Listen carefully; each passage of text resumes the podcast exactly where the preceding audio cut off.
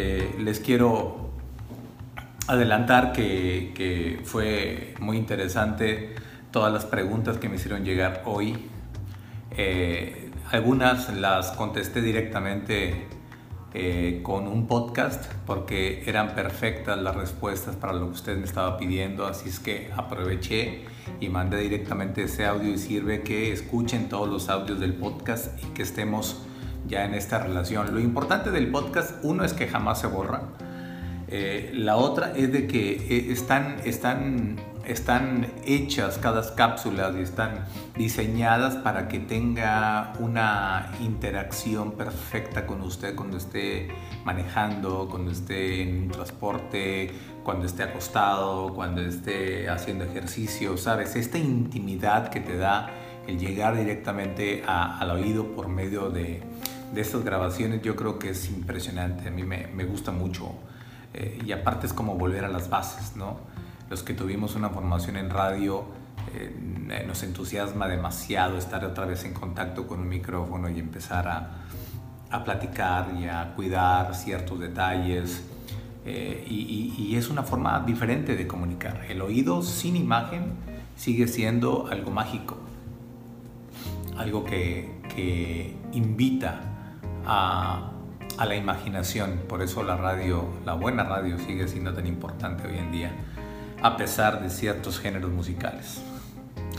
Y bueno, estamos por ahí, estamos ya mm, muchos de ustedes eh, juntos, eso me da mucha alegría.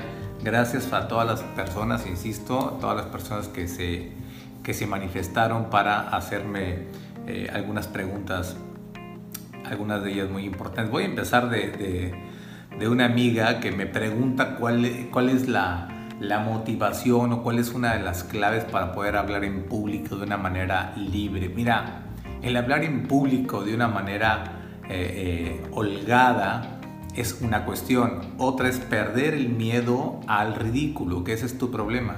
El hablar es una claridad, una persona que se expresa hablando y que, y que empieza a, que no tiene ese problema de, enfrentarse a una, dos, tres, cuatro, cinco, veinte o diez mil personas, significa únicamente que tiene liberado ciertos ciertas trabas, ciertos switch que otras personas pueden tener apagadas, ¿no? Como siempre les digo, la vida es un switch on y off, on y off, todo como la luz, on y off. Todo en nuestra vida es una actitud de ok o no, sí o no, todo, todo, hasta la muerte.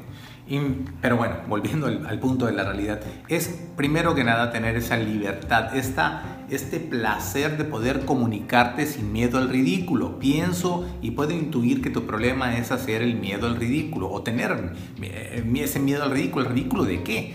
Si tú tienes la hegemonía y tú tienes la autoridad para estar delante de muchas personas hablando, señorita, usted ya no puede hacer el ridículo porque usted tiene un cargo y tiene una jurisdicción y tiene eh, una, una necesidad y una obligación de enfrentarse a una, dos, tres, cuatro o mil personas para que le hablen. Si usted está en un puesto de trabajo o es un líder social o tienes a tu, a tu, a tu, además tienes una familia, ya estás exponiéndote para que públicamente expongas tus ideas de una manera clara, contundente, precisa, sin miedos. No podemos tener el miedo al ridículo, eso no me gusta de México. Y lo dije, México, y, perdóname, soy mexicano, pero los mexicanos, los centroamericanos, y, por, y, por, supuesto mucha, mucha de, de Latinoamérica tiene o tenemos ese complejo de no, de tener el miedo al ridículo, este asunto de la conquista y tantas cosas que hemos sufrido nosotros los países latinoamericanos, tenemos este, este complejo de alguna manera de no exponernos al 100%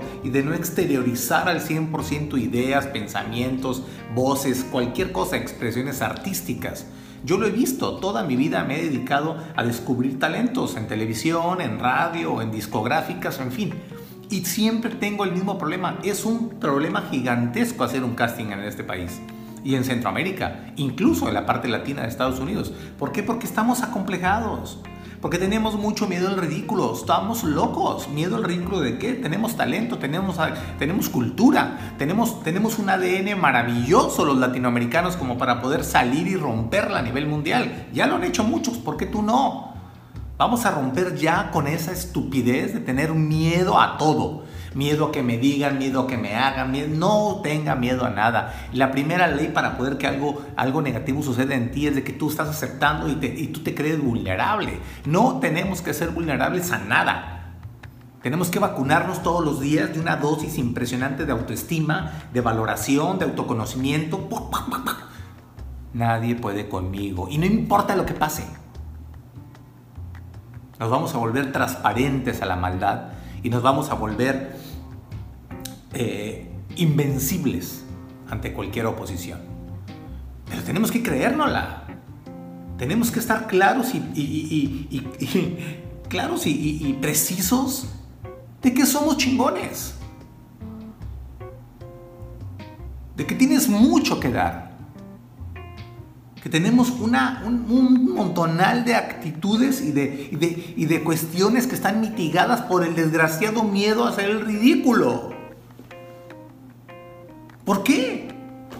Entonces te quedas frustrada, frustrado, te quedas, te quedas callado ante la vida y entonces entran los demonios en la noche no eres nada, eres un loser. Te carcome el cerebro, te debilita físicamente, te debilita en tus relaciones interpersonales. Llega el día siguiente, no desayunas bien, llegas jodido, jodida al trabajo, tienes y se vuelve una maraña de estupideces. ¿Por qué? Por no atrevernos a hacer.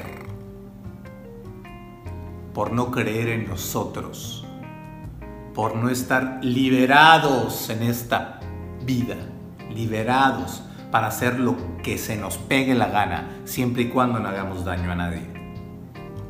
¿Por qué no? Odio ese sentido que tenemos la mayoría de estar, ah, tengo, ah, ¿miedo a qué? A nada. el ridículo no puede existir porque estás exteriorizando algo y si lo haces con libertad y lo haces con intención de hacer algo positivo, las cosas van a salir perfectas. Quien quiera que seas, a lo que te dediques.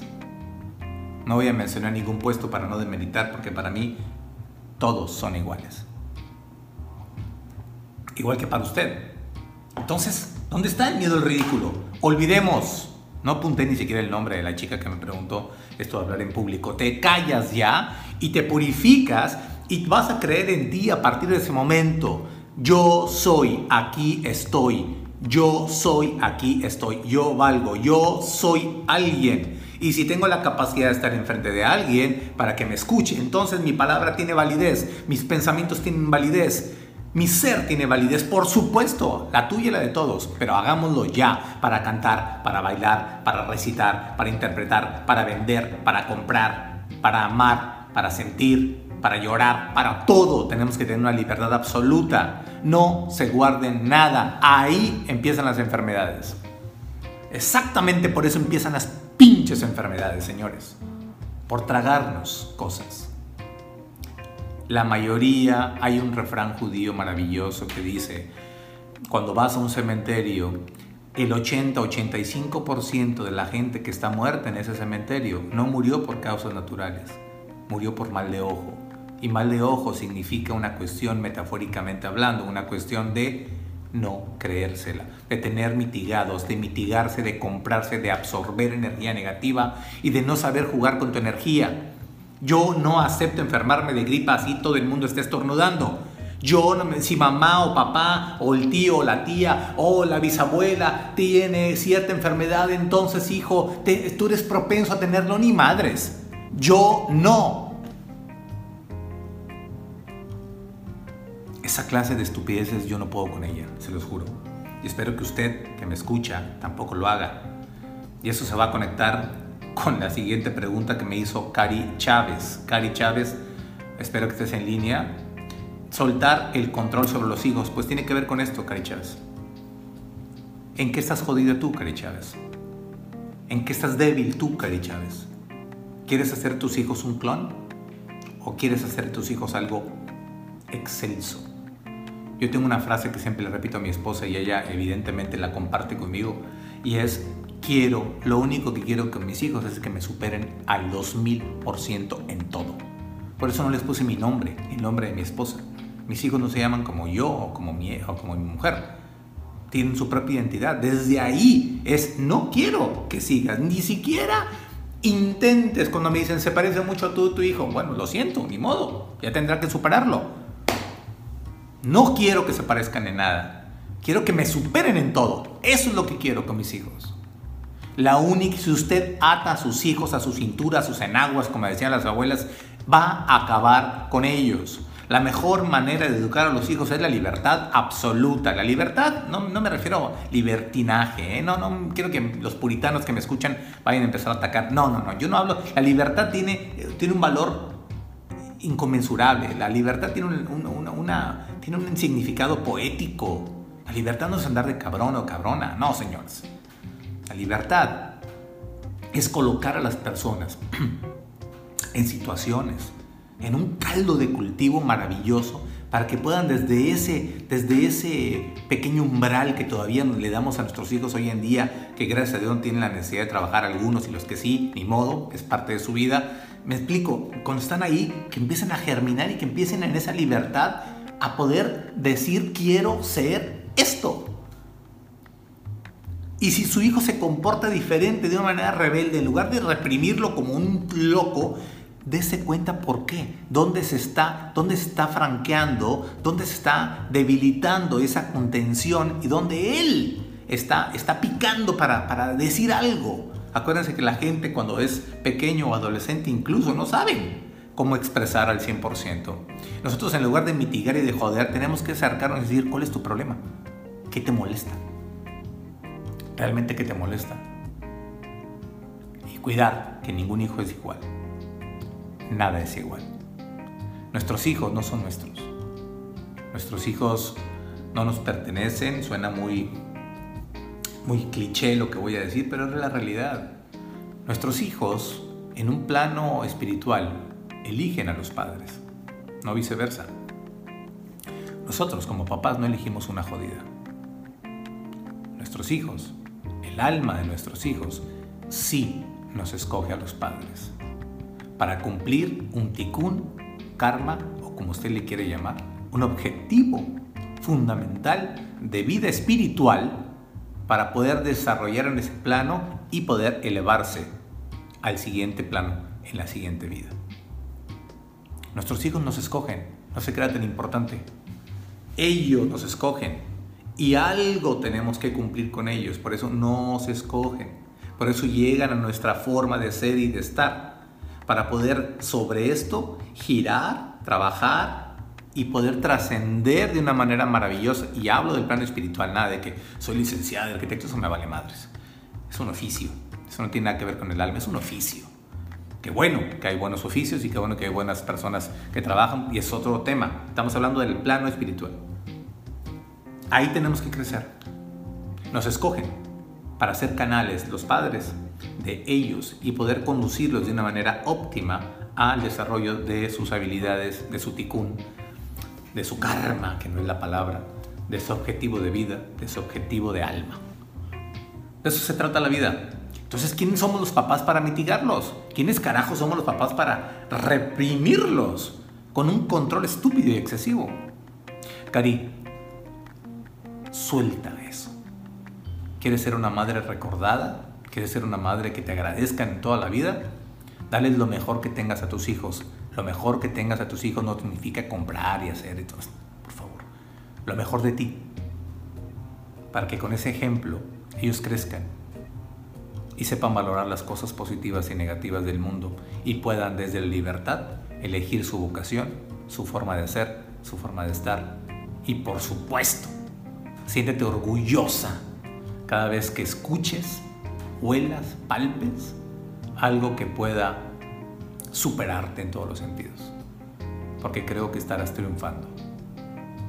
Cuando una hija supera al padre, es que algo estamos haciendo bien.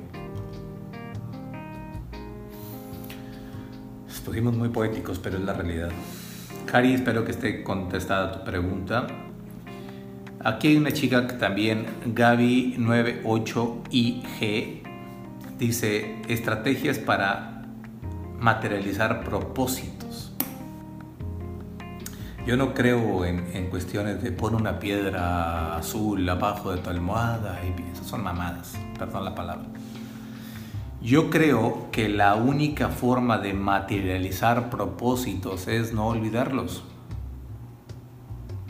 Los propósitos, para empezar, deben ser propósitos que estén absolutamente anclados a una realidad absoluta de quién eres. Porque si haces propósitos tomando en cuenta actitudes o aptitudes que no son tuyas, estamos jodidos. Y acuérdense que entre el querer y el ser hay una forma, hay una distancia grande que se va convirtiendo en, en, en, en un deseo no contenido, en un deseo no materializado, y eso puede provocar otras cuestiones. Vamos a ser claros. Y es una pregunta, más bien es una reflexión que yo le quería decir y que viene a colación con lo que, con lo que me pregunta Areli Flores descubrir tu verdadera vocación. Voy a juntar las dos cosas. Si se dieron cuenta, ya se juntaron todas y eso me gusta mucho. A ver, no podemos tener objetivos claros si no tenemos una absoluta certeza de qué somos y de quiénes somos. Dejémonos de hacer, de hacernos tontos y de pensar que somos Superman cuando somos Batman. Todos somos superhéroes. Vale madres.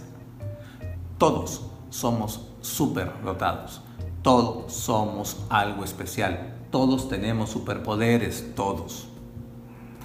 El único problema es de que ves a un carpintero siendo político, a un político siendo asno, a un asno siendo banquero, a un banquero siendo contratista, a un contratista siendo ama de casa, a una ama de casa siendo recepcionista, a un recepcionista siendo arquitecto. Y no porque estén mal los puestos, los puestos no están mal, es que estamos cruzados todos.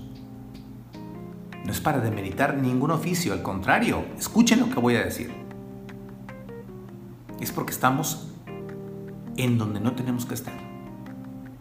Porque el problema fue desde que éramos niños que nos empezaron a, sin querer, todo el mundo, no solamente padres, sino todo el circuito, el circuito familiar y, el circuito social y el circuito, te empiezan a inundar de condicionamientos sutiles, grandes, no grandes, a la yugular otros, y te van marcando el camino y te van llenando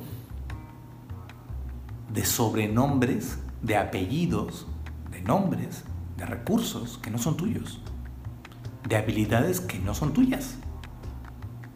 Tal vez el grupo en el que te juntas son perfectos matemáticos, pero tú eres social. Tú eres una comunicóloga o eres una decoradora de pasteles. ¿Qué importa? Pero te hundes y sigues el camino. Eso de andar en manada por la vida es una pendejada. Perdón.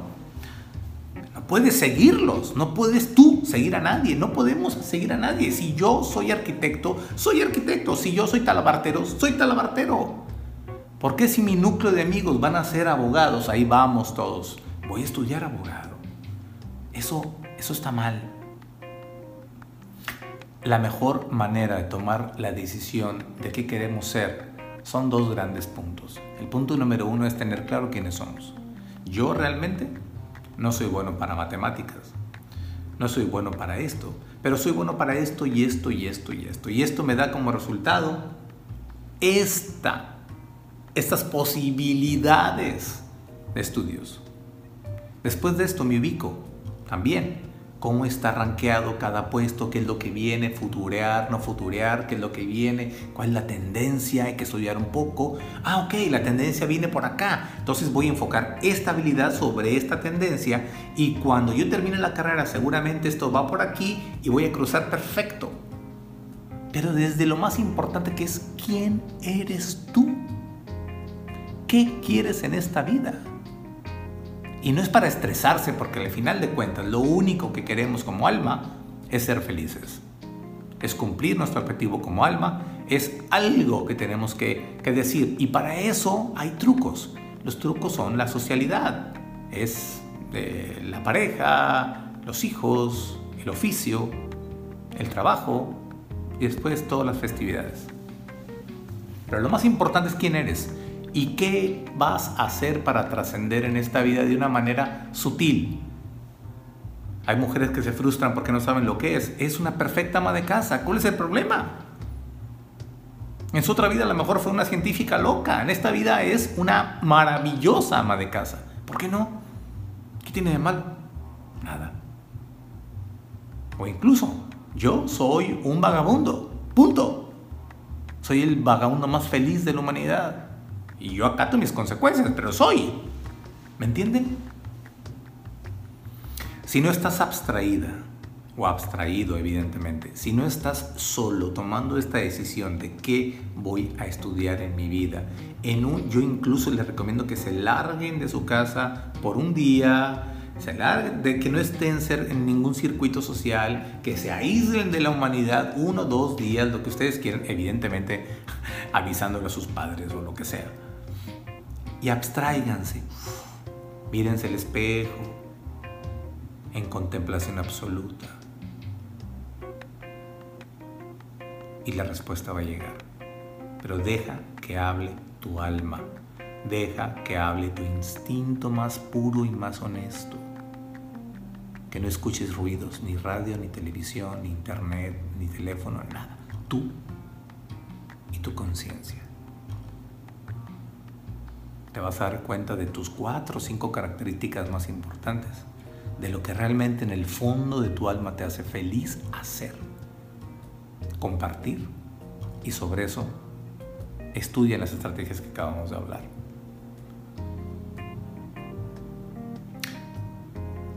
Volviendo a la pregunta de la materialización de los propósitos, ahora tienes razón.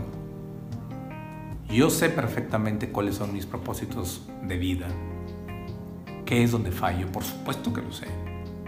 Tengo fantasmas horribles igual que tú, porque les tengo una sorpresa. A mayor nivel de conciencia, mayor crece la oposición, mayor crece la envidia, mayor crecen los fantasmas que te joden día a día. A mí me joden los fantasmas constantemente. Día tras día, minuto tras minuto tengo fantasmas horrorosos hablándome y diciéndome cualquier cosa para salirme del camino en el que voy. A veces caigo, a veces lloro, a veces grito, pero la mayoría de las veces sonrío, porque me doy cuenta que eso significa solamente algo. Estoy en el camino correcto. Si no tuviera fantasmas que me estén jodiendo, significaría que estoy en absoluta soledad, abstraído de la realidad y muy lejos de mi misión de vida. Entre más te jodan, más significa que estás en el camino correcto.